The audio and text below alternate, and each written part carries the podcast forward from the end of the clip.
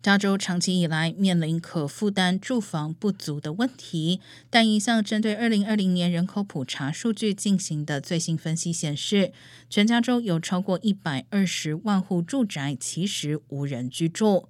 在全美五十州中高居第二位。这些空置的房产占全加州全部住房的百分之八点七。而虽然从空置比例上来看，加州在五十州中仅排名第四十六名，但排名前三的佛蒙特州、缅因州和阿拉斯加州空置房产全部加总也仅有三十一万五千户左右。房产空置率较加州低的州分别为康州、华盛顿州和排名最末的俄勒冈州。